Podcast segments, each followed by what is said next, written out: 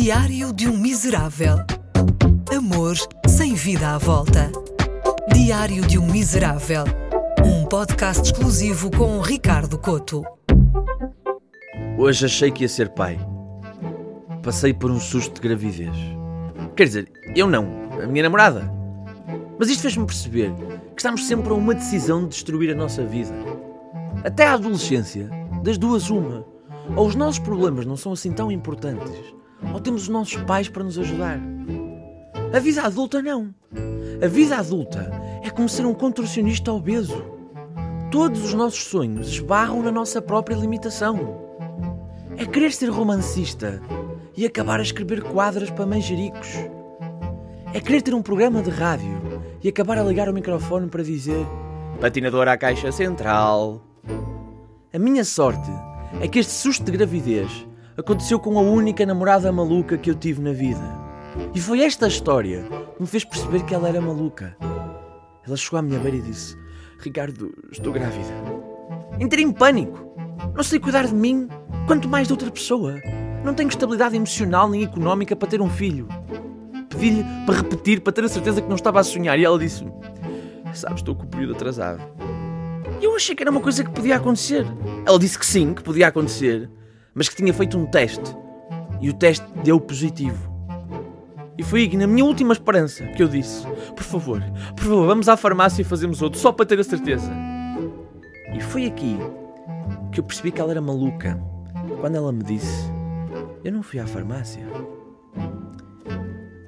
Ela foi à internet e decidiu fazer um teste caseiro. Esse teste consistia em esguichar xixi para um tacho, pôr o tacho ao lume e, caso fervesse, o teste era positivo. Eu pus a minha vida em causa por causa de uma gaja que urinou num tacho. Estive em sofrimento para nada. Mas confesso, eu gostava de ter estado lá no momento em que ela decidiu fazê-lo. Que taxa é que ela escolheu? O maior, o mais pequeno? E onde é que ela fez? Na casa de banho? Porque estar aflito é uma necessidade? Ou fez na cozinha? No fundo aquilo era para cozinhar. Eu parece que a imagino a levantar o avental, baixar as calças, as cuecas e ouvir aquele som metálico do xixi a bater no tacho. Óbvio, óbvio que terminei logo ali a relação. Mas sei que nunca mais serei o mesmo depois disto. Nem eu nem a cozinha portuguesa naquela casa. É por isso que eu acho que enquanto a vida não nos bater à porta com uma decisão capaz de destruir tudo aquilo que construímos, devemos procurar as coisas que nos dão real prazer. Porque o prazer é tudo aquilo que nos faz esquecer, por breves momentos, que um dia vamos morrer. Quando comemos o nosso prato favorito, não pensamos na morte. Quando rimos, não pensamos na morte. Quando fazemos amor, não pensamos na morte. Exceto eu com a minha namorada maluca.